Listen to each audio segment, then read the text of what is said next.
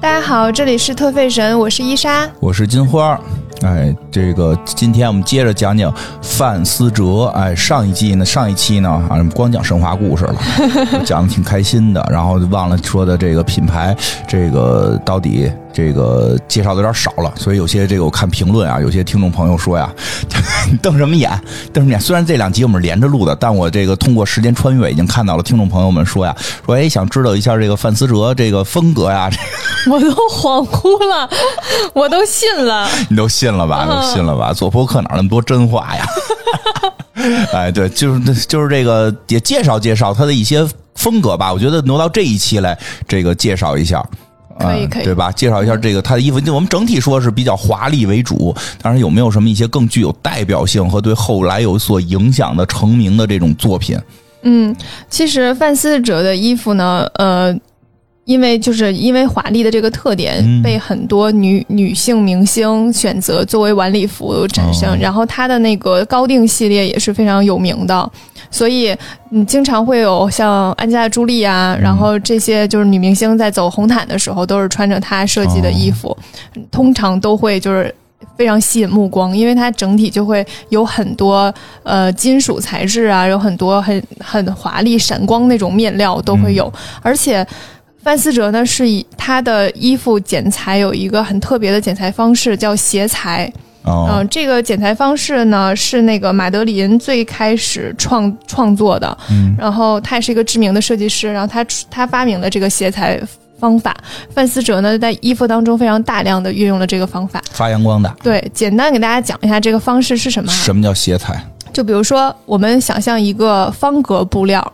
然后它就是横格和竖格，嗯，对吧？然后那我们面料它其实是有一个基底的嘛，它是有个底纹，它有个针织织法，它其实就像方格一样，横格和竖格，对吧？是的。那我们基本上一般衣服都会顺着它的那个横格和竖格来剪裁，就横着是横着，横着是横着，竖着是竖着，所以你看到的时候，它就是这个衣服，它就是横竖的。嗯，斜裁呢，就是把它歪四十五度。哦，嗯，然后再剪裁，在你身上看到的就是一堆菱形了，没错，就是这意思。哎，解释的还挺清楚的吧？嗯，挺清楚的。对，所以它就会有很多那个几何的线条，然后你知道人的线条会比较稍微柔和一些，几何的线条会稍微硬一点。对，然后它斜裁就能把这两个线条融合在一起。嗯，打个比方哈，就是一般情况下，像横竖条的在做腰部的时候，就是需要收嗓。对，嗯，但是像斜裁的话，它其实就不需要。为什么呀？因为它可以顺着它的那个呃面料的方式去去通过斜裁的方式让它拼在一起。哦，就是它是斜着拼在一起的，它不需要竖着收嗓。我明白了，就是它的那个图形拼的那个问题，对对吧？就是它斜着拼就就也无所谓。是的，因为能对起来，我现在能想出来，我我见过，就是它斜着拼也能对起来，但是它跟正着拼的那个效果会不一样，它不用就是在那个嗓的那个对花问题上那么费劲。嗯，也不光是对花问题，它就是很很多的剪裁方式都会用这种斜着的剪裁方式，它整个的线条会更加流流畅一点。呃，比较经典的就是，比如两个方块的布，然后把它变成两个菱形的布。然后拼在一起，嗯，这样的话，它整个剪剪出来之后去收收腰的时候，就不会用收嗓的方式收，嗯，大概是这样，嗯，呃，比较复杂，大家就是试图去理解理解一下，不用理解也行。这样的方式呢，会有一个非常非常呃直接的问题，就是比较费料。哦，那这凸显了奢华。对，鞋奢华的逻辑那就比较费料，所以对，就是怎么费怎么来。一般情况下，这个衣服都会稍微贵一点，而且它对于面料的质地要求也比较高，很多面料就不适合做这种鞋材的。哦，对，它可能斜了之后，那个它的那个垂感什么的都都垂感就不好，达达不到要求了。对它，所以它需要让。就是那个面料具备一定的那个挺度，然后在鞋材的基础之上，才能让它整个那个裙摆的波浪比较均匀，然后让那个垂纹是自然的，所以它是在这方面还是挺讲究的。说这我想了以前我卖地毯啊，嗯 又卖地毯，然后卖地毯的事儿。以前我卖地毯，我们做过一种毯子，上边是 Hello Kitty 的猫。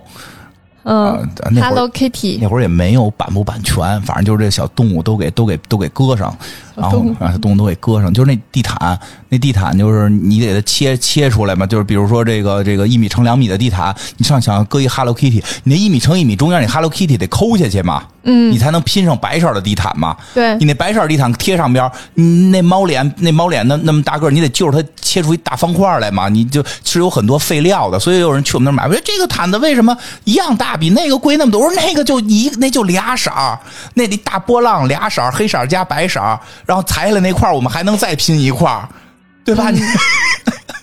那大波浪它能就套着吗？这个是这个底儿是黑的，那个是白的，翻过来就白的套是黑的。我们那个就两块一模一样，所以就能出两块地毯，便宜啊！你这大 Hello Kitty 的，你上头有抠多少块地毯呀？废料啊！所以确实有时候这个价格不是在于你买了多少料。在于它费了多少料，真的是，真的是，因为你生产布是按照对横竖纹对对对来生产的。你说这太对了，对，但你做衣服要按照斜着来做，那就那相对应要只要斜着就就首先就那我太懂了，只要斜着首先就得废料，因为你在那个里边切出一方块来，你就得是那四四个角全得浪费了，呃，太懂了，所以它贵啊。有时候你看说这布差不多啊，当然它贵，其实也不是算那点布钱了，它还是很多设计啊、品牌溢价这些。但就是说，确实它的在这个料子上边，这这样是比较肥料的。嗯，而且面料选择上也会选择有就有些稍微有垂感一些，对，得是得是有些特殊的这个面料。对，像有些面料可能它它它做成这种斜的话，它的整个垂感就没了。嗯，哎，不是说这个呢，可能也是因为范思哲那几年老在这个就是呃叫什么奥奥斯卡金球，就这些电影。电影这个这个这个颁奖晚会上边，这个大放异彩。是的，其实每回那个颁奖晚会之前会有红毯环节，虽然也有一些人那个没有被邀请，愣穿着红毯上去照张照片，这种也存在啊。但是那些被邀请的，这个这个其实争芳斗艳。那会儿那会儿其实不是不只是在斗明星咖位。嗯，大量的是在斗这帮奢侈，那我觉得那是这帮奢侈品，尤其是高级定制啊、晚礼服系列的那个决决战场。还有就是你你你是你的造型是哪个设计？对对对，造还有造型，哎呦，那个就拼的特别狠，是就是女明星之间会有点。暗暗较劲那种，你找了哪家，我找了哪家，你你就是租了哪家的珠宝，我租哪家啊？他们女明星都买不起，很多珠宝都是太贵了，太贵了。嗯，我记得那会儿我们去看那个杂志，应该是借吧？啊，借借看杂志的时候，就是到好莱坞那一趴，除了写明星名，都写那件衣服是哪儿的，对，那件衣服是哪个品牌的，对，呃，斗得非常狠。而且每次在这种走红毯或者颁奖礼之后，都会有很多。时尚账号去盘点这些女明星都穿了什么，然后还有给他们做排名的，就是红榜红榜一二三是谁，黑榜一二三是谁，很多这样的。咱们回头咱们也盘盘，回头咱们也盘盘，盘不起，不敢盘。那个确实，因为那个电影，因为之前我记得提过嘛，好呃，那个奥斯卡跟那个格莱美还不一样啊，格莱美不会上这种重晚礼服，他们好多是小礼服啊，或者这个这个这个时尚啊什么的这种，就。这个呃叫什么？这个奥斯卡、奥斯卡、奥斯卡呀，什么这种电影类型的这种，还是会非常。上这种重的这种晚礼服的这个决战场，所以那会儿好多这个范思哲的这个衣服在当时就红了。嗯，呃，晚礼服就红了，吸引眼球。哎呦，太太吸引眼球。对，咱有时候说华丽太浮夸了，但是你在那个浮夸的，就你在那个华丽的那个，所以说服装有时候就是说要叫这个时间、地点、人物什么的。我当时我上学的时候，老师还有给了四个字母的那个一个拼法，忘了什么 T P 什么，就时间、地点什么等等，因为当时。学嘛，什么礼服、小礼服、夜礼服什么的，其实分好多种。说要特讲的话，你出席什么时间，你得穿什么衣服，对吧？所以这个这个在那个场合，就是在比谁的更华丽。嗯，就是在比谁的更华丽。让这个。奥呃那个奥呃奥斯卡就不如比谁怪了，对吧？对比谁华丽。所以那会儿就好多这个范思哲，实际当时特别红。其实好多电影里边都会一提到谁爆发了，就是穿范思哲。嗯，我记得还特别逗的，他们会嘲笑他的读音，因为有人不太懂，说突然有钱了，就是美国好莱坞的电影里啊，我忘了哪部了，是不是可能是朱莉亚·罗伯茨演的？就是 就是突然有钱了，然后那个发财了，买衣服去，买 Versace。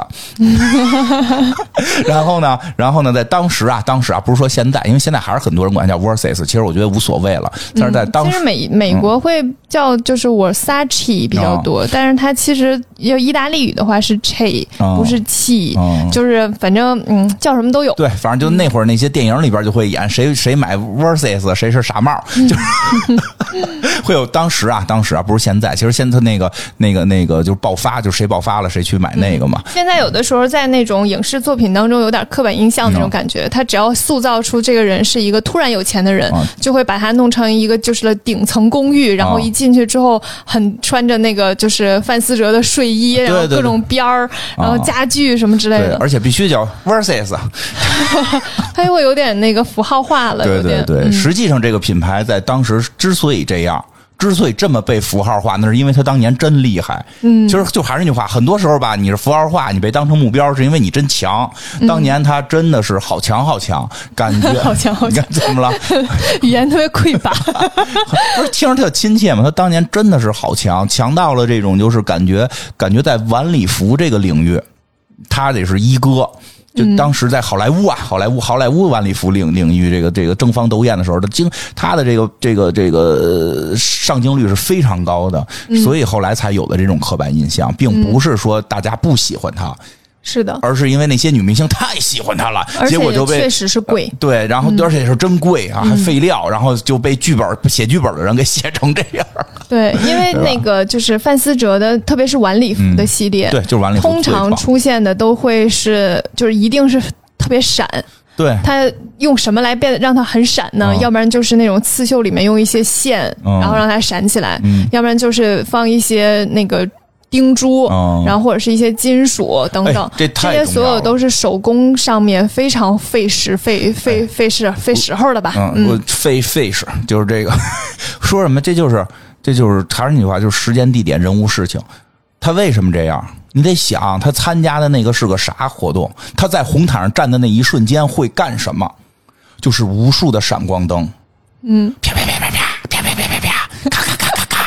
对吧？在这个闪光灯的情况下，这个衣服的折射出去的这种光，让它会璀璨夺目。所以设计师实际上是非常知道这件衣服会用在哪儿。嗯，对，对吧？你弄一个特吸光的，你拍完了，你可能就是当时的效果不好，可能就是可能视觉效果很好，但是在闪光灯的照射下，可能达不到它的那个最佳状态。它那可能更需要是在那种灯光昏暗，一烧射一道射光射下来，然后你是万这这这种就是 那种特高贵的那种，可能是那种状态。但是。这个范思哲是在这种红毯上边是大放异彩，非这设计师非常懂他在什么地方用什么东西，嗯，是对吧？但我觉得范思哲就是嗯比较巅峰时期吧，就是九九零年代的时候，就九二九三一直到他去世之前，其实整个品牌都属于巅峰时期，太巅峰了，每一场秀都是就是好评如潮，然后他的衣服也就是被大家争相是。雇佣的是是的，当然了，这个这个当时其实就会有说法嘛，就是说这个一直觉得他他可是跟这个佛爷呀、老佛爷呀，跟这个加利亚诺呀是能比肩膀的。当然，可能大家领域不尽相同，但至少都是在大范围的女装啊，这个这个时尚这个系列里，对吧？说这个反正它是有一号的，但后来怎么突然一下，这个这个这个牌子就好像一下就出事儿了。嗯，是，确实，当时已经它在全世界已经有了好多好多店了，然后整个品牌价值也都上去了。嗯，然后那一年就是九七年，九七年当时范思哲刚在巴黎举行了一次时装发布会。哦，他真的完成了母亲的愿望。嗯，对，一个意大利设计师在巴黎开了服装发布会，其实早就在巴黎开了，他终于可以叫巴黎时装店了。就是九七年的时候刚开了那个时装发布会，然后当时还是有那个 Naomi Campbell 啊，老米老米黑珍珠老米，嗯，对，嗯。也是媒体一致好评，嗯，特别大获成功。那会儿没有人说过它不好。对，然后大获成功之后呢，就回家休息，就是完成了一个项目嘛，回家休息。那个时候就是七七月份，七月十五号的时候，早上回家休息，然后早上醒过来呢，就出门散散步，去买咖啡。买完咖啡呢，就看个杂志，看完杂志买两本杂志带回家，就这么一个一条，就是非常。他每天都在走的啊，每天都走这条路线，然后也没有也没有做什么，就是很像每天早晨一样买咖啡、买杂志、买这本杂志回家看，就这样看别人怎么评价自己的衣服。我觉得有可能，据说是买了好几本。然后他走到走到自己那个家门口的时候。突然出现了一个人，然后这个人呢，就是戴着一个棒球帽，背着一个书包，拿着一个手枪，就毫不犹豫，非常近距离就冲出来，走走到他附近，朝着他后脑勺开了两枪，然后走了，就一切都发生的非常迅速。太意大利了，这个。对，就是这个人丝没有半点犹豫，就是非常径直的走过去，而且是近距离开枪。然后据说就是开枪的时候，因为距离很近，然后身上还沾了血，然后他也就是转头就走了，对，转头就走了，就像就一切发生的就好像是跟他打了声招呼一样啊。嗯，这个当时我这个看到了这个目击现场的这个这个录像。我没有在现场，我没有在现场，但当时我已经很大了。这个有录像吗？就是警察调查的录像，我没看见枪击的枪击的录像，肯定没有啊。我说的是现场那个，不，你说警察调查录像，不不是那个现场枪击录像，就是现场警察的调查录像。我是不是新闻联播？我记不清了，反正是个新闻节目，中国的中国的新闻节目，在家正在看电视呢，然后突然就是这不是突然吧，就是看那个新闻节目，看到这个外国这个生活的这些就。就是都都都什么情况吧？这个就介突然就介绍到了，说的这个著名的服装设计师被这个枪击啊，被枪击两枪啊，这个打死，好像当时没有马上知道是怎么回事吧？嗯。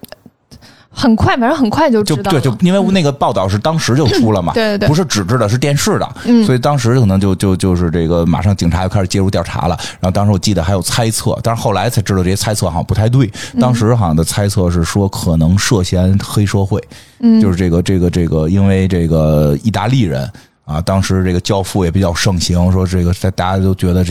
意大利教父不是意大利人吗？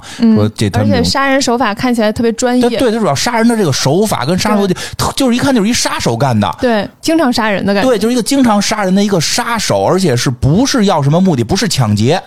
不是抢劫，不是不是绑架，不是就对吧？他的目的好像只有弄死你。嗯，那肯定是你得罪了。正常来讲吧，就是如果这个人是第一次杀人，他一定会犹豫，对，他一定会抖，一定会杀完之后在那儿不知道要下一步要干嘛。对，就是特。然后如果说他跟这人有仇什么的，可能就会发生争吵。对，就过去还杀人，就对，过去还还是会先先吵两句，然后。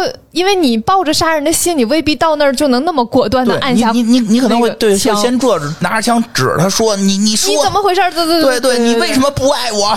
对吧？你说爱我，然后我说我就不就不，砰枪打这对吧？这是故事，他不是就感觉是一杀手。对，所以当时特别多的猜测啊，就特别多的猜测，因为这美国他调查的他他公布也不是当天公布嘛，所以但我们当天又看到新闻了嘛，反正就很多人猜测是不是跟黑社会有关。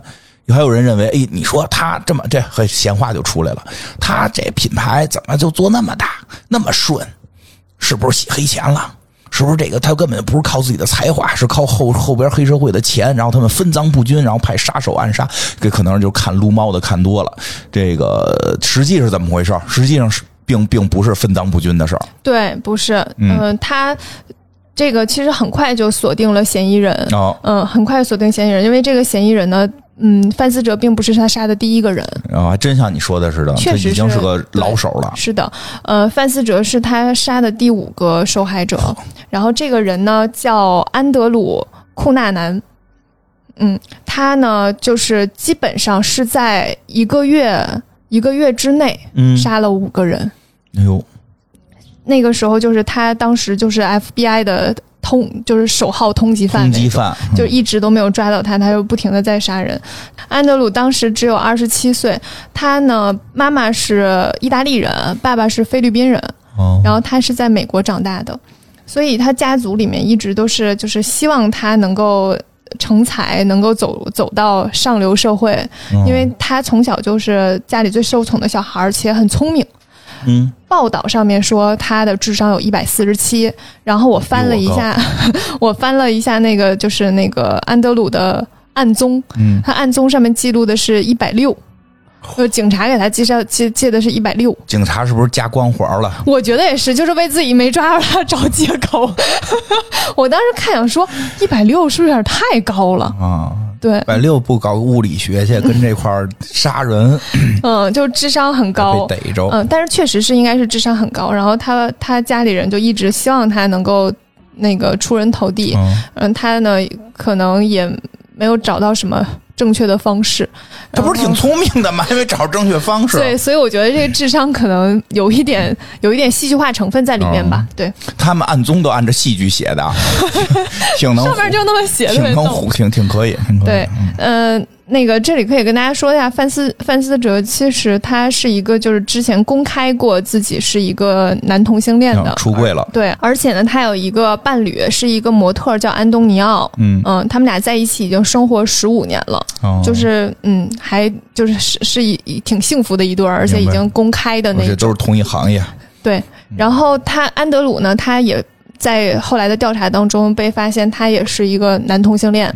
同时呢，他会有一些过往是，呃，勾搭一些有钱的富人啊，然后靠就是和他们谈恋爱啊，然后什么来来骗钱之类的。嗯，他是有这样的一些过往的，因为他一直很很希望能够跻身上上流社会。嗯，小的时候就是爸爸妈妈供他去上那种私立学校或者什么的，都是为了让他能够往上走。嗯。但是在这个过程当中呢，就是可能对他来讲就是不是很顺遂，然后开始有了一些反社会人格。啊，你说这是这个杀人犯的这个对杀人犯这个过程哈？对，是的。在后来的采访当中，就是说有人说安德鲁在之前和范思哲是见过面的，嗯，然后但是呢，范思哲的家人是否认他们俩认识的，嗯，这件事情反正也比较好理解嘛，就是人已经去世了，就不想不想再追究之前的事情了，然后。那个安德鲁在这一个月当中一共有四起谋杀案，然后跟大家说一下他杀的人。就第一个呢是他的朋友，他跟他朋友呢发生了一些争吵，然后他就拿那个重物砸在他头朋友的头上，把他杀死了。然后第二个呢就是他砸死了他那朋友之后呢，他就逃走，他就跟他当时的男朋友一起逃走，在逃走的路上把他男朋友杀死了，但是什么原因我们也不知道。然后让他自首去。嗯，也很有可能。我觉得是，你说你这个开始中午俩人争吵起来了，过失杀人，或者说是这个二级谋杀，你不至于给你给你弄死，你可能就是终身要监禁。在美国啊，在美国啊，不是说在中国，在美国可能就是说你这这个他肯定头一个好像不是说发生了一些争执吧，对吧？所以就可能是能打个官司，对吧？你赶紧去自首，你现在带着我跑，那我算什么从犯？你不把我连累了吗？我这不至少是有一个窝藏你的这么一个罪名啊！你你应该自首去，然后那边可能就不高兴了。你爱我吗？你怎么总能带入这一趴？对啊，你就是不爱我，我可以为了你去死，你就不能为了我那个一块逃跑吗？噗，给他囊死了，就就怎么死的？嗯，就嗯，没没没具体说，我不记得了，啊反正就给弄死了。对。然后第三个，我猜的，刚才那我演绎的啊，我演绎的，我猜错的。我猜第三个人呢是一个一个当地的有钱的男人，就是一个房地产商人，七十多岁。这个人呢，七十多岁，对，据说是他的是安德鲁的客户，就是金主爸爸，金主爸爸。但是他他的家人也同时是否认的，那肯定的。但是我们在他在那个卷宗里面可以看到他的那个杀杀人方式还是。挺挺虐杀的，就别别别描绘细节了。对，就是挺虐杀的，不像是一个非常简单的枪杀，它是一个非常虐杀的过程。就感觉上这两个人中间应该是他应该是一些过节，他应该是把自己的这个男朋友杀了之后，觉得哎呦这玩意儿怎么办？我这个卡在男朋友那儿，密码不知道啊。我得弄点钱逃跑啊！我不能在美国待着了，现在两条人命啊！抓着这个已经不是简单的这个终身监禁，可能可能要弄死我呀，对吧？有的州有死刑呢，我得赶紧走，拿笔钱从谁那拿呀？又想起来了，我之前那个有一老客户，他特有钱，我找他去吧，找他去了，就说你给我钱呀什么的。人说啊，就说你你找钱干嘛呀？我杀俩人，我不能给你钱，我给你钱，我这不就帮凶吗？然后他结果给人家绑起来了，说你不给我钱，你当时怎么对我的？你不是喜欢这样吗？你不是喜欢那样吗？没有这段。然后最后给人弄死了啊！这个这这以上都是我进一步的演绎。对对对，但是这确实比较符合一个逃犯的一个一个形成逻辑，他去要钱去了，可能。对，然后他就开着这个人的车走了，然后开着他车走了，对，把他车开走了之后，开到一一个地方之后，看到了另一辆车，是一个红色的皮卡，之后就把那个车主杀死了。所以他杀死这个车主，就警方推断就只是因为为了为了抢他的车，杀红眼了。嗯，就是杀红眼了。这会儿，这会儿他开着车的时候，开着之前那辆车的时候，就脑子里就想啊，哎，我看那些电美那美国那电影，那个那个追杀抓杀人犯，我把我把死者车开出来，这车牌号不全能看见吗？我必须得换辆车呀！我不换车，我不是车牌号就给我逮着了吗？然后看路边有车，他就要换，对吧？那人能轻易让他换吗？对吧？他说：“那现在一条命也是命，这不现在已经是肯定死刑了，就就就这一下就杀红眼了，就忘忘了自己是个人了，就给人第二这第四个是吧？第四个人杀了第四个人，真他妈坏。所以就在这个一个月当中杀了四个人。嗯，之后这个时候就是五月份。嗯，五月份的时候，当时呢，呃，范思哲正在筹备自己的那个发布会，所以一直都没有回来，在巴黎。哦，嗯，这个故事发生在美国迈阿密。嗯嗯嗯。他呢就在一个附近的公寓，就离范思哲的住处很近的一个公寓，一直住在那儿。那就憋他呢。对，就是警方就推断说，他就一直在等他。然后这段时间呢，他也什么都不干，他就是晚上出去喝酒，白天就在就在房子里面只吃披萨，就就这样过，就好像是在等。那就是等，这太明显了。然后等到那个，都看了暗综了，咱们的节目已经变成一个刑侦片了。对，时尚节目终于做到了杀人放火鬼故事这个这个这个系列了哈。好，这个来吧。他就一直在 等，感觉是一直在等。对，这太这然后等到范思哲刚回来，大概第二天吧，就回来两三天吧。嗯。然后他就在他早上刚出门的时候就把他杀死了。这就说明之前啊，我以下都是猜测啊，这个不能够代表任何。没事，你猜一会儿。有还有一个更更大的猜呢啊！这个猜测，我觉得啊，他之前认识范思哲，嗯，因为回来几天，他没法确定范思哲的日常行为，嗯，他会怎么走，他好能够迅速出来杀死他。他一定是知道范思哲以前的这个就是这么着。他以前在美国在迈阿密生活的时候，就是这点起床，这个点去去去买报纸，回家看谁骂他，谁谁夸他，然后网上再回击什么的，他就是。已经之前他就知道他的这个行为习惯，所以他绝不是这一两天说，我决定要去杀范思哲，干一大干一票大的，因为我看了出租汽车司机，我要去杀范思哲，然后我现去摸范思哲的这个这个这个行为行为行为的这个行叫什么行为习惯，嗯，对吧？因为你说了回来几天就就杀死了嘛，对，所以肯定之前还是认识，而且是到了熟悉到他的这个行为规范的这个层面，嗯，这是我的这个这个这个。这个柯南花的猜测，好的，柯南花啊，江江户川江户川金花江户川金花的猜测，好的。之后在八天之后，呃，警方就开始调查嘛，因为他这时候已经杀死范思范思哲，已经是就是惊动了所有人，那太大了，对，惊动了全世界了那种。之后就开始大规模的搜索他，嗯，在一个游艇上面。找到了他，然后这个时候警察警察开始围捕他的时候，他就在那个游艇上开枪自杀了。他自杀之后就什么都没留下，所以。之前他为什么杀那些人？他为什么杀范范思哲？他之前是不是认识他？和他为什么杀那个房地产商人等等一系列，大家都不得而知。嗯，都靠猜了。是的，有很多调查是显示他和他们是认识的，但是那个范思哲的家人和那个房地产商人也都说他是不认识的。嗯嗯，这个房地产家人说不认识很正常，我估计房地产家人没法知道他认不认识，因为房地产他这种事儿一般也不会跟家里说。我觉得其实就是。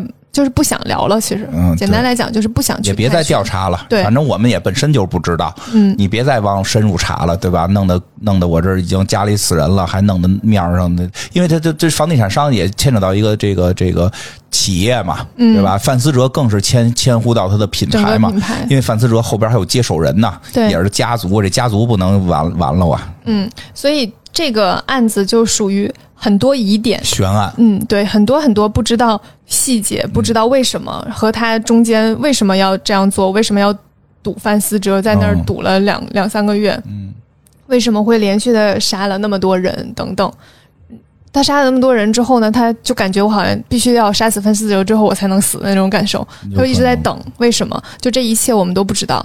然后，没嗯。就是美国拍了一个美剧，就是叫《美国犯犯罪故事》。对，第二季就是以范思哲的故事展开的，就是把它完全重新展现了一遍。从这个呃犯罪的这个这个安德鲁他小的时候怎么长大的，然后爸爸妈妈怎么去跟他沟通的，呃，教育方向有什么问题等等，去剖析。然后还有就是那些调查是有一些更详细的那个可信的案宗了。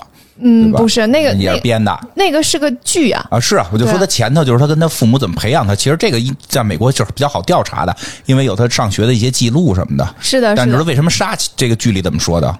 呃，剧里说的是当时范思哲就是在一个聚会上认识了他，嗯，认识他之后呢，就觉得他是一个很有才华的年轻人，嗯嗯，然后范思哲呢，就是同时也觉得他长得挺帅的，可能，然后就邀请他一起去看歌剧，嗯，看完歌剧之后呢，那这个。这个男生就觉得我被范思哲看上了啊！范思哲跟我谈恋爱，对，然后我以后就要走飞黄腾达了，风华飞黄腾达了。结果范思哲就跟他说，就是我只是觉得你很很有才华。他说他在正在写小说，然后说我是很想要你能够发挥你的才能，然后带你看看这个。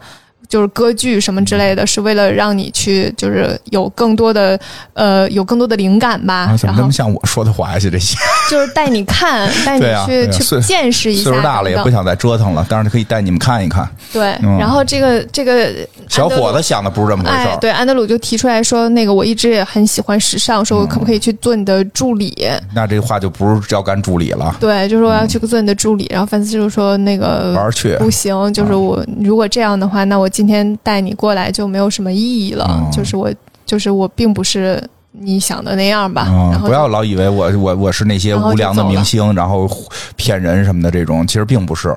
对，嗯，这这这个片子的表达，这这并不是真相，嗯，并不是事情的真相，事情的真相就是剧里是这么演的。事情的真相是什么样，我们无从得知，真的不知道，无从得知。但我觉得还是之前认识。嗯，肯定这个，不过这个说实话，有时候是对于这些年轻人，有时候这些大佬们的一两句话一让人误解之后，可能就会出现很多奇怪的一些这个想象。嗯，我记得好像有过吧？谁呀？忘了。前一段看，又创业圈的也有，就是当年认识这个挺有名的一个大佬，当时说过跟他聊天聊过几句话，就有点其实奚落讽刺这个人似的。当然，这朋友。一看大佬都对他这么指示了，就努力的去干了，然后好像没干成，后来回来赖人家。所以，当你又有很有影响力的时候，说话要慎重。说话要慎重，说话要慎重啊。他呃，这个整个的那个剧，它其实嗯是在去剖析那个，更多的是在剖析安德鲁的内心。对，就是杀人犯的内心。对，哎，这个我正好在这儿也再说一句，我们经常会就是其实会有剖析杀人犯的内心，然后找到杀人犯的杀人动机，找到他童年阴影导致的后来的他的这些种种行为。我真的再提示一遍，这件事儿不是替杀人犯开脱。不是替他开脱，而是找到原因，避免之后的惨案。我还是回来，就我可能在特别神忘了说没说过了。李玫瑾老师就曾经是做过，就是对这个当时的一些著名的这个网络炒热的杀人犯的这些年，尤其是年轻人，他们的童年这个。导致自己这个漠视生命，然后反社会的这个人格形成，比如说可能是由于他被强迫学钢琴什么的，然后导致他后来的一些行为等等。做这个分析，他并不是替这个人开脱，也不是要去替这个人这个辩辩护说他没罪，而是告诉我们我们的。父母在看在以后养养孩子的时候，要注意孩子的心理健康，不要把孩子养成这种具有对生命漠视、反社会人格这种。他是这么个意思。但是当时这个老师好像被网暴了，说他在替这个杀人犯开脱。因为其实任何一个这个大，这我不能说任何吧，绝大部分的杀人犯就是他一定是有动机的。嗯，是的，一定是有动机的。可能他的那个动机我们不能理解，为什么这样你就去杀人？对吧？但是那确实是他的动机，我们就应该分析，而且在我们以后在生活当中要去尽量避免，而且尤其是对于年轻人该怎么培养。所以很多其实这种去讨论这件事的人，不是替这个人去开脱，大家看完也不要，哎呦可怜他了，心疼他了，不用，也不用。就是其实，在刑侦当中有一个就是犯罪心理的这个部分，他很多时候去分析这件事情，就分析他的动机和分析他之前的一些经历对于他后续行为的影响，也一一部分就是可能从教育家的。眼眼睛里面是后续如何去教育孩子，从他们的眼睛里面可能是怎么破案。对，对他们，我以后去碰到这样的人，我只要但凡发现他有这样。这样的，就是我，比如说我有四五个嫌疑人，其中有一个他童年上是这样的，他就可能性可能会更大一点，更大一些，就花更多的精力去调查他等等。你要这么说，有人说了，你这你这太不平权了，人家这种出身，你就要多调查人家。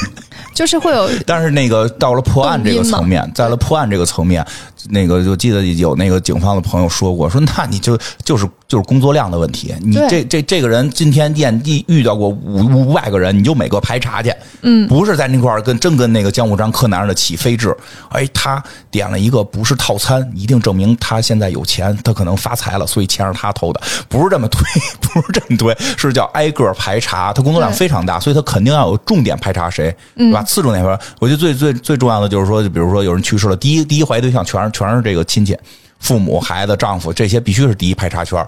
这个并不是没有人性，而是人家的这种工作方式，是的，对吧？所以其实很多时候，而且这个是基于。之前很多很多案子沉淀下来的，就是因为这个可能性最大，所以从这个可能性去切入，并不是说就我们就是警方已经断定就一定是，它其实其实只是一个可能性的问题。我就这这个都都都多说点，我想起那个以前看《重案六组》，就是年轻小警察就不懂这个，一看这这不丈夫杀的吗？妈的，嫌疑人犯罪嫌疑人戴上手铐给抓走，然后邻居就看见了嘛，然后邻居还问怎么回事，说嫌疑人。然后那个就就就后来发现人不是，后来老警察季杰，季杰姐姐 就教育的小警就是年轻的同志嘛，说你不能这样，你这一句话毁了他一生。对你这一句话，那旁边那大娘就能说他一辈子是杀人犯。你及时给他放回来，告诉他他不是，那大娘不管，因为当时你警察说了一个他是嫌，大娘也分不清什么叫罪犯，什么叫嫌疑犯，什么叫嫌疑人，他都分不清。说的那个当时还说的叫嫌疑人嘛，就是现在都不能叫嫌疑犯，因为嫌疑犯就给制定他好像就已经是罪犯了。嫌疑人嘛，或者说这配合调查嘛，说说不能不能不能这这样弄，对吧？这个这个这。说多了点但确实是是这样，是的，这样。嗯，那个美美国犯罪故事里面对安德鲁的那个童年的形容，大概就是有几个比较特别特别的地方，可以跟大家讲一下哈。就这个小男孩，他他爸爸是菲律宾人，嗯，属于一路摸爬滚打才到了美国，明白。然后他妈妈是一个意大利人，是一个相对于性格比较懦弱的一个女的。他一共有四个孩子，安德鲁是最小的那个，但是他对这个安德鲁宠爱有加。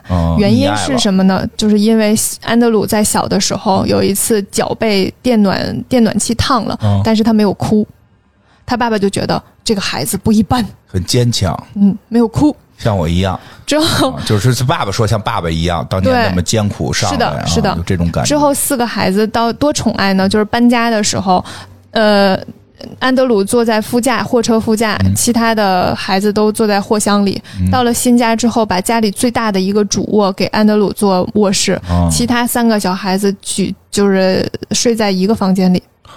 那这孩子宠坏了，对，他就一直在不停的给他灌输，你是特别的。他到了到了社会上，发现自己不是特别的时候，他还觉得自己是特别。所以他一直被教这种特别教育之后，他非常不害怕别人把他当成异类。他觉得当我特别是优点，所以当有人嘲笑他的时候，他就反而会高兴站对站出来。然后他不他不害怕任何人看他的目光，他完全不在乎别人怎么看他。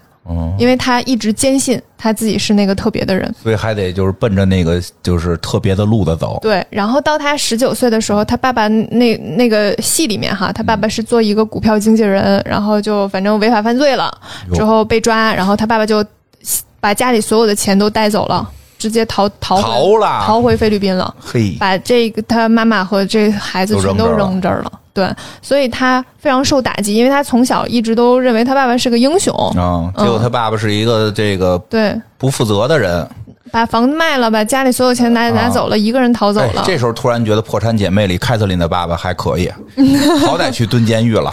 是的，他逃走了之后，还有一个更抓马的地方，就是。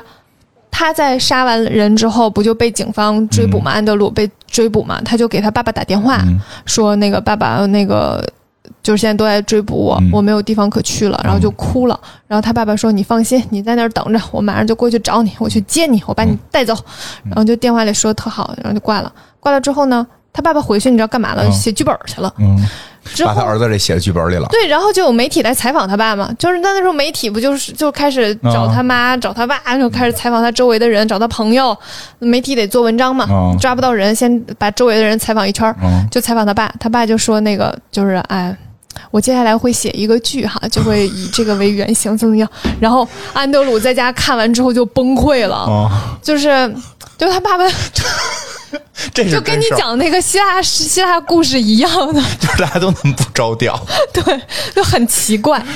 但是这个是那个美国犯罪故事的那个戏剧里面演，现实什么样不知道，现实什么样不知道。就是他爸爸到底是不是这样不知道。对，我就想起来科特·科本那个老师去世之后，听说跟他多年不来往的岳父赶紧出书，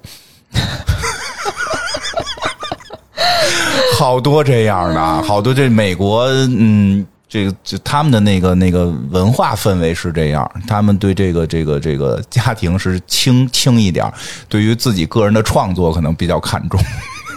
我我我不行，我还是比较在乎家庭责任感的。大家都比较在乎吗？反正我很在乎责任感这个事儿。我觉得特别奇怪，就是那个那个那个剧情，就看起来还挺嘲讽的，嗯，就觉得有点过了。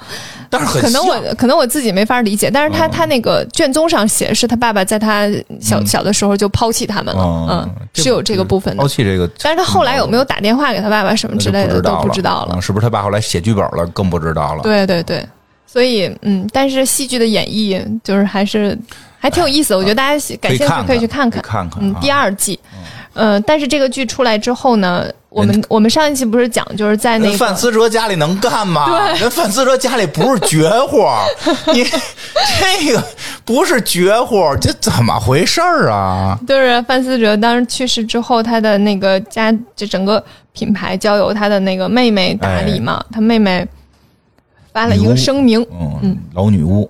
对他妹妹发了一个声明，就说这个剧情跟跟现实现实完全不一样，嗯，演绎了，嗯，对。但是这个剧的那个，哎，是制片人吗？还是导演啊？嗯，又又发了一篇文章，反正就是说，大概的意思就是老子说的都是真的。哎呀，还挺刚的。嗯，行，可以。范思哲呢？其实他是之前有写好自己的遗书的。为什么呀？这我挺纳闷的。我我其实挺理解的，因为我也有你也这么干，我知道。就是你弄的老老觉得大家就是，就是我我听说你是隔一段会重新更新一遍遗书，一年到两年更新一次。嗯，目的何在？我也不知道，就是你就是有可能会有一些意外嘛，然后你就是你那遗书里边主要是分财产吗？一部分是就是把自己的钱分一下，就是让我爸爸妈妈能够怎么去做，然后交代一下自己的朋友，在在后来的日子里，呃，可要要在哪些部分稍微照顾一下我爸爸妈妈，然后还有就是会写一些自己想要对大家说的话。啊，我觉得前头我能理解，后头这个 对大家说的话还有，有对我说的话也有，有，哎呦，听着都有点害怕。现在，就是你还是，我也我也没法解释我为什么会这样，但我每个人喜好不一样，我就是会有一个一种这样的仪式。但是他他作为一个品牌，就是身价那么多的人，他一定会写，他主要那会儿提前准备吧。他那时候身价已经很很高很高，不是他十岁吗？对他那个遗书就是分配钱吗？对，哦，他就是那一般有钱人都会有一个，那不叫遗书吧？那叫遗产分配。好的，可以，遗产分配能有，那我理解了。好的，那就遗产跟你那不一样。他那没有，我没有遗产，我那就是遗书。你那主要是，你那主要是 画，没有遗产。然后他这遗产分配那是有，因为他一般律师都会提前让他给弄好。是的，是的，是的。怎么这分配很奇特？那我换个说法，就是遗产分配，这分配还挺奇特的。那你说说吧。就是他品牌就是有股份嘛，他要分配股份，然后他呢就是呃。接下来的品牌打理不是给那个妹妹多多纳泰拉了吗？多纳泰拉有百分之二十的股份，然后他有一个哥哥，应该就分就是一个兄弟，他兄弟是百分之三十的股份，哟，比他多呀。然后之后还有百分之五十的股份，嗯，他给了他多纳泰拉的女儿阿莱格拉，一个小女孩哦，那还是喜欢妹妹。他一直把那个小女孩当成自己的女儿，因为他没有孩子嘛。对，然后他特别喜欢那小女孩，然后他又希望多纳泰拉可以照顾好他，很希望能看到她长大。但是如果说不能看她长大，他希望她就是能有能照顾。我能听懂了，其实还是疼妹妹一家的，哥哥给百分之三十，让妹妹打理这个给的少点，但是妹妹的这个女儿给的多，呃，妹妹有监护权。他希望，哎，这有点这个就是康熙这个指指指乾隆的意思。雍正能上是因为康熙看上乾隆了啊，隔隔代传啊，他这倒不是隔代，因为他自己没有嘛，就是他想传给这个自己这这这外甥女儿。嗯，但是他其实就是喜欢那个小姑娘，因为那小姑娘那当时刚就是呃，分她去世的时候十一岁啊，那能看出点什么了？就是非常小，能看出点什么了？那你可错了，我后来的故事就可以告诉你，还真不是这么回事啊。那怎么回事啊？呃。遗产继承好像是要规定他十八岁才能够继承这笔遗产。对呀，嗯，就阿莱阿莱格拉就是在十八岁的时候才能外甥女儿十八才能拿这才能有，但是他在整个成长过程中就非常备受关注。那是因为他身上绑着百分之五十的范思哲的股份，上上亿啊！对，就很有可能会被绑架或者什么的。嗨，这个呀，我以为是好多男生就开始追了呢。啊，没有，是是有可能会被绑架，所以当时整个家族就是规定他呃。每次出门的时候都有很多很多保镖，然后坐防弹车，然后同时还要注意自己的安全，比如说不能骑自行车，不能在很危险的地方玩啊等等。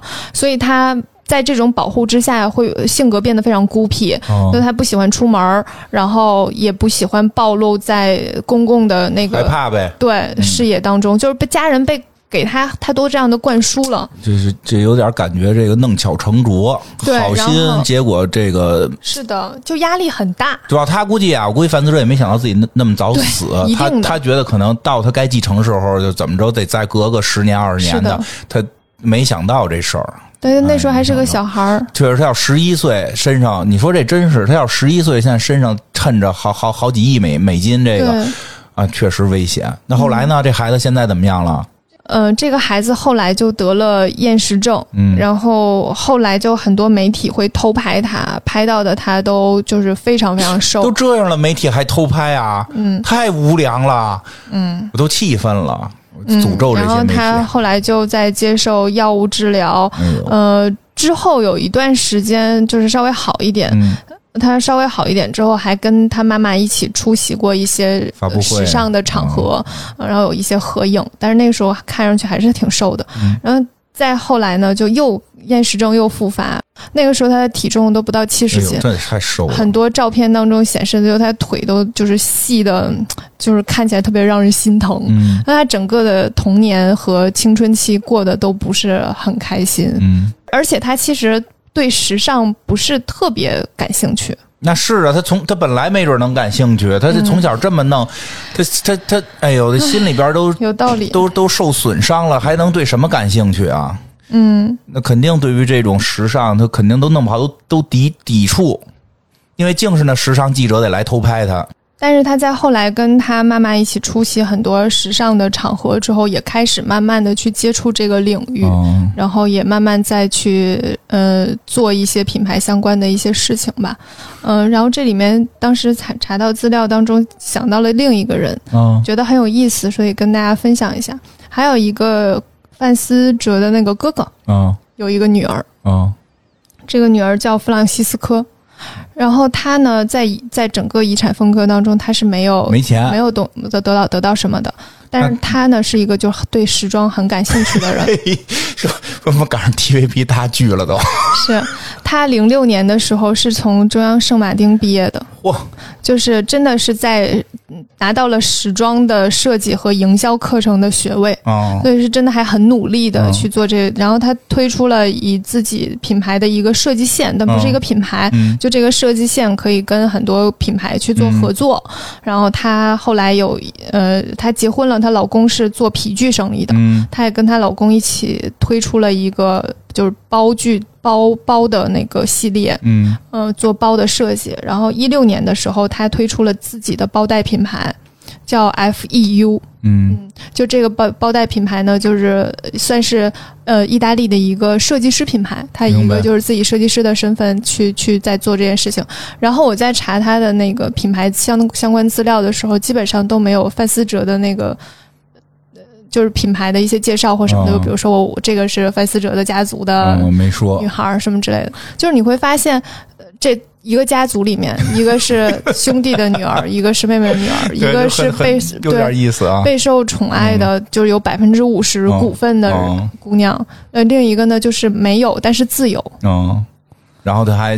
从他还其实就是说基因里边，人家可能都本身都喜欢时尚，这骨子里都是从，因为是因为不是光从范思哲来啊，这而且是耳濡目染吧，从奶奶就来了，对对，从奶奶那儿就来了，对吧？但是这个一下备受瞩目，整个人生反而反而被好像走带向了一个不太好的一个方向。另外一个呢，这个钱可能现在没人家多，但是有了自己的品牌，然后这个这个这个。真正在时尚里边又遨游起来，我有的时候，我当时看到这两个人的时候，我觉得特别值得讨论。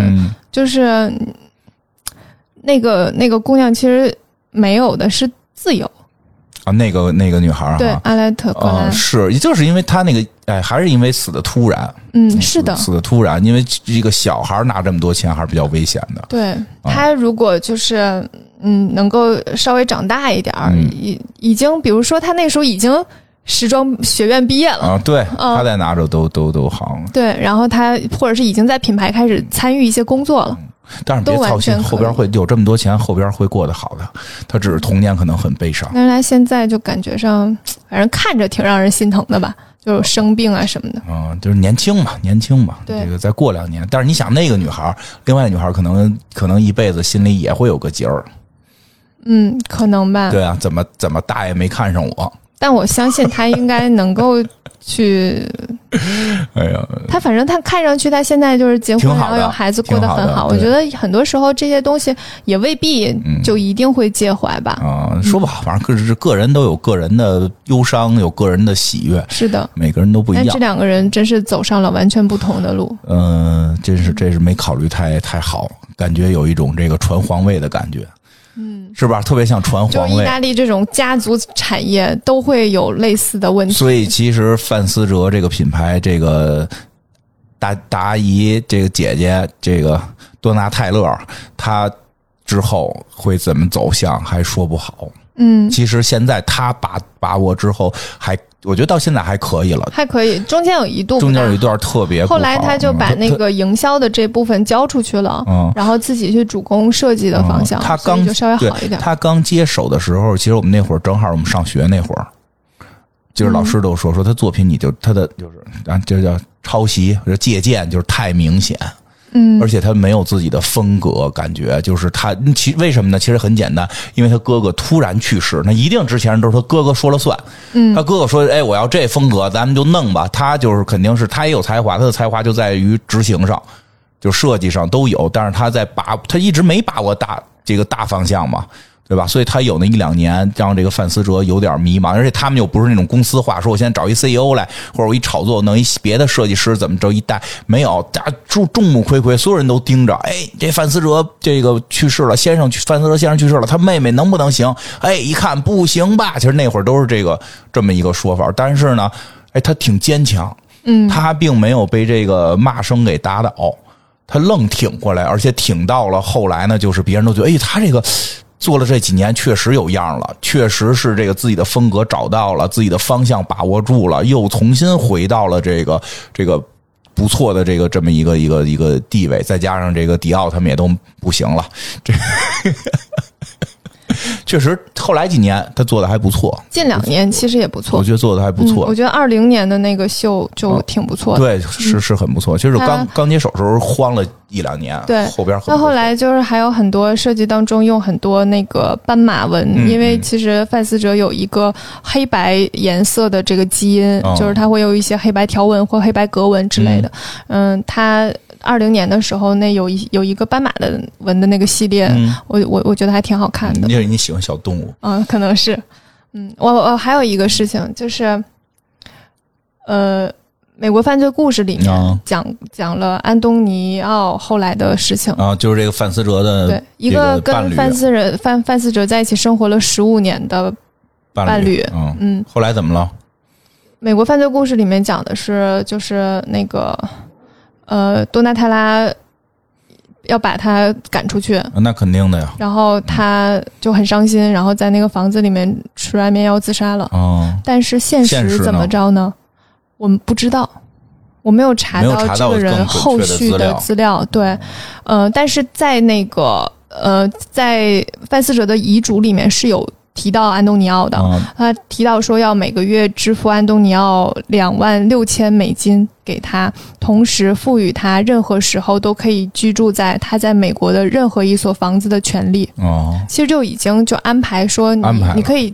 住住在这儿，就因为他在范思哲的房子都特别好，对，嗯，然后就是你可以住在这儿，然后同时每个月有固定的钱给你，就能保证你基基本的生活下去。知道这问题出在哪儿了？啊，那是戏里面了。嗯，不是，那就那我知道后边肯定会出在哪儿的一个问题，物业费。人家都是独栋的别墅啊。不是，他有那个房产税，就是有有要交钱的，每年要交钱的美国房子。嗯，咱们可能交物业费也好，供 暖费也好，还是房产税也好，他每年他可能养不起。嗯，因为我听他给那两万来来美金，搁咱们可能觉得好了，躺着花了，但是供那么大房子供不动。嗯，那不得谁谁住谁供啊？房子有可能是这就可以掰扯了啊！对，反正就很复杂吧，就很复杂了。就是你可以住啊，你得把物业费交了啊，对吧？就是那边那没有啊，不。戏里面演的是多纳泰拉跟他说，就是其实嗯，范思哲名下是没有房子的，这些房子都是公司的，公司的。我我的天哪，这吓我一跳，这都我都想起一些经济学家了。然后我就根本没有找到，就是安东安东尼奥后来怎么样了？就是他他真就是真的像戏里面说的那样，就是在他葬礼之后就自杀了吗？我不确定，因为没有一个资料显示说他自杀了，但是也后续并没有他一些相关的事情。他是一个男模，哈，后续也没有再再出来有什么商业活动，所以觉得还挺奇怪的，就感觉大家好像忽略了一个很重要的人，听着都跟要破案似的。嗯，因为这个人跟他一起生活了十五年，嗯，其实应该是知道很多更细节的事情。对，然后他在就是被枪杀的时候，他在屋子里，然后冲出来，嗯，就觉得他可能，哎，而且那个戏里面有一个部分特别伤，嗯，就是那个那个教父嘛，嗯，呃，主持主持葬礼的人应该是个教父，神父，嗯。教父，神父，神父就是还是黑帮片儿说半天，教父 撸着猫又来了，是三指托腮，就一提到意大利，脑子里面就只有教，就是一个神父在上面说，就是那个，呃，范思哲就是生前有很多他爱和爱他的人都坐在这边，然后什么他的哥哥、他的妹妹，然后就没有提到他，嗯，没有提到他之后，呃，神父下来跟亲友握手，然后避开了他，这很正常啊。好难过！你知道现在现在天主教的主教想对同性恋进行松口，就是说这个天主教咱别老反同性恋了，教众不同意，就还挺难。对，其实我跟你讲，就是这个这这这个这个对于同性恋的歧视问题，国外是非常严重的，就因为那个。宗教，它是宗教信仰是觉得这是罪是吧？对，这是非常严重的罪，所以其实它跟咱们对于这个所谓的不太一样。咱们中国对吧？魏晋之风啊，什么这个这个这个古代这个非常流行，而且清朝的时候这个都是合法的买卖，所以其实我们的接受度其实是比外国宽容的多。因为外国人看这个事儿不是哎呦他好不好的问题，你是罪。就是你，你是魔鬼，就是在他们宗教里，所以神父不跟他握手是一个在那个年代是很正常。现在可能不可能会握了，但现在据我真的听说，好像这两年天主教这边，因为他是天主教，对这个是最敏感的。天主教上层就想放宽，就是说的，确实都这个时代了，不要再。说人家这个取向就变成魔鬼了。但是教众好像不同意，就就就就这教众会说主教不懂基督教，不是不教教主教不懂天主教，基督教基督教那个范围大了，就是主教不懂天主教，都都就这种很复杂，所以他们那个确实很复杂。这个，但是就是挺让人伤心的，因为他就是以爱人的身份在他身边陪伴，然后他就是他就是他所形容的那个他爱和爱他的那个人，嗯，但是宗教被忽略了，就是宗教嘛，宗教。然后在他你说他一起生活了十五年，然后他深爱的人突然之间去世了。他多难受，然后在那个葬礼上，他又没有被任何人注意到，嗯，没有人在乎他怎么想，对，真难过，嘿，你又动情了，就是觉得，嗯，又有的时候我觉得，就是这，我虽然我不是男同性恋，但是我有的时候觉得你是需要站在他们身边的，你是需要站在他们身边一起去跟他对抗这个世界偶尔的糟糕的天主教。就是你需要去站在他们身边，嗯，因为他们就是有的时候会很需要支持和帮助。是的，尤其是我觉得很多时候，咱们还是你要真说到这件事儿上，就有时候需要更多的了解国外的形势、国外的情况。我觉得这个多了解一下，就是他们说真的，实话实说，他们的困扰在宗教层面是非常大的，因为他们外国人信这个，嗯，信宗教。嗯，而且很多人是信的很虔诚，嗯，在那些人眼里他们是魔鬼，这和我们嫌弃的那种歧视都不一样。就是就像你说的，都不会提你啊什么的，这种就不进不会跟你握手，就握了手，我觉得回去可能就得把手给切了。就是在他们的天主教里边，这这一个流派，而且意大利还是天主教国家，嗯，是的，因为他们守着梵蒂冈挣钱呢，这。对，这其实很复杂的关系，很复杂关系，这这这个很复杂的前后原因啊，这个行，这看出伊莎了有点这个感动了，有点这个要抱打不平啊，这个 祝你下回去梵蒂冈的时候，这个做出一些这个这个贴上小旗子什么的，给他们贴上，给 给他们涂鸦，给他们那个西斯廷教廷上给涂上彩虹。不了不了，给那个给那谁给那个创世纪亚当跟那个上帝那块画一大爱心，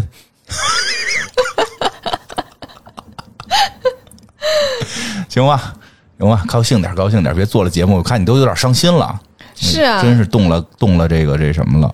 哎，你在这些事儿上还是对那个剧还挺好看的，大家可以看一看。对剧看了里边不一定是真的啊，大家别不是不一定是真的，对大家别别别出去瞎说，真是这样不不是，因为真相不知道，真相只有一个，但我们不知道啊。就是他的案宗很多都是陈述性的，对你还给我看了案宗，事情上面涂的大黑疙瘩，就是那些就是不能提的，就很多都是人名和对于现场描述。嗯，我仔细分析了一下，哦哦哦哦，是不是涂掉的是外星人？不是一般那涂掉的 COK 里边都是外星人嘛？就 其他的就都是一些案件描述，都是采访的，比如说被问问问谁被问到什么什么，他怎么说之类的这种。反正挺可惜的，范思哲这个这个就去世了。当时感觉真的是能跟老佛爷和这个加利亚诺这个一争高下的，结果加利亚诺自毁前程啊！范范思哲先生这个去世，虽然这个范思哲姐姐后来又东山再起，但中间确实也是让他这个重新定位这个这个寻找了一段时间，所以后来才奠定了老佛爷在两千年之后所向披靡。嗯，是的，确实是这样，是这样，确实是这样。这这能能挑战他的几个人，就后来都就去世的去世，这个推推给轰走的轰走，老佛爷就是这个所向披靡了。嗯，哎，真是范思哲挺可惜的，主要是很可惜。而且就是什么呀，就是他做的吧，嗯，华丽，但是呢不恶俗。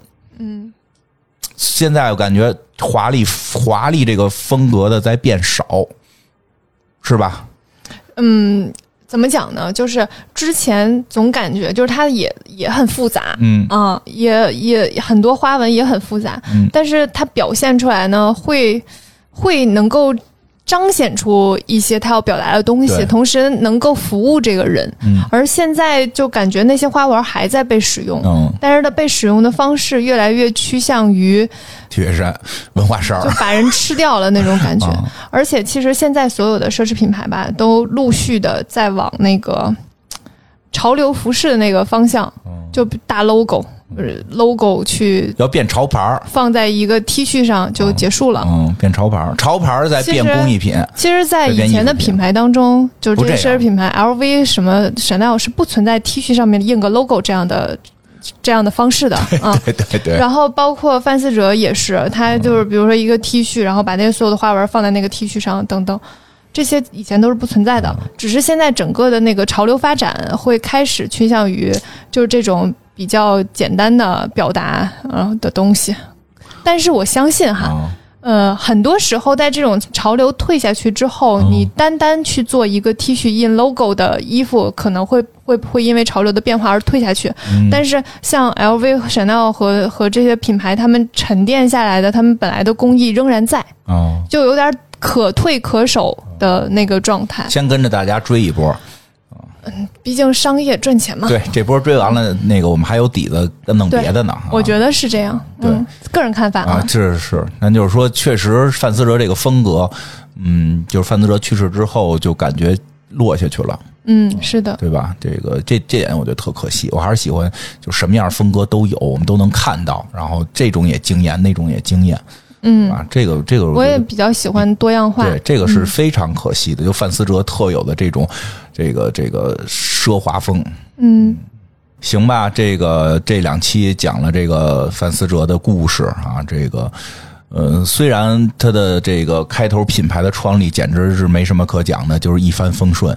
啊，教科书级别，别人家的设计师，别人家的创始人的那种感觉，是吧？之前讲那些创始人都感觉是这个几经周折，对吧？这个，对吧？哎呦，突然想起来，你像香奈儿还得靠靠跟男人怎么着挣点钱，然后干自己的这个小帽子店。对吧？是吧？是吧？这个这个这个这个这个迪奥先生四十多岁了，还得算命才能给自己奠定自己创造自己品牌的信心。你真能瞎扯？不是是不是啊？好，是不是是这么回事吧？我没讲错吧？我都印象深刻呀，印象深刻呀。好，对吧？对吧？各种各样的都有。这个范思哲教科书级别的创立品牌，家里本身就干这个的小买卖，然后自己又是这个这个。天才少年，然后这个顺理成章，没有坎坷，结果遇到一个大坎，直接就这个让我们损失了一位设计的这个巨星啊！但是这个这个这两期节目讲的也不错啊，我们终于我们这个特费神的时尚节目也讲出了杀人放火的故事，还讲了一大堆。神话故事啊，神话故事以后可能还会经常出现啊，还会经常出现，很多品牌都有啊。这个行吧，那这个今天也就到这儿。那我们下一期、下一集、下一集就该讲那个爸爸牌牌子了。大家别忘了，这为什么讲这个啊？对吧？因为我们在这个这个北北京德云社旁边录音，这个 对吧？对吧？这个下一回咱们讲讲金凡希。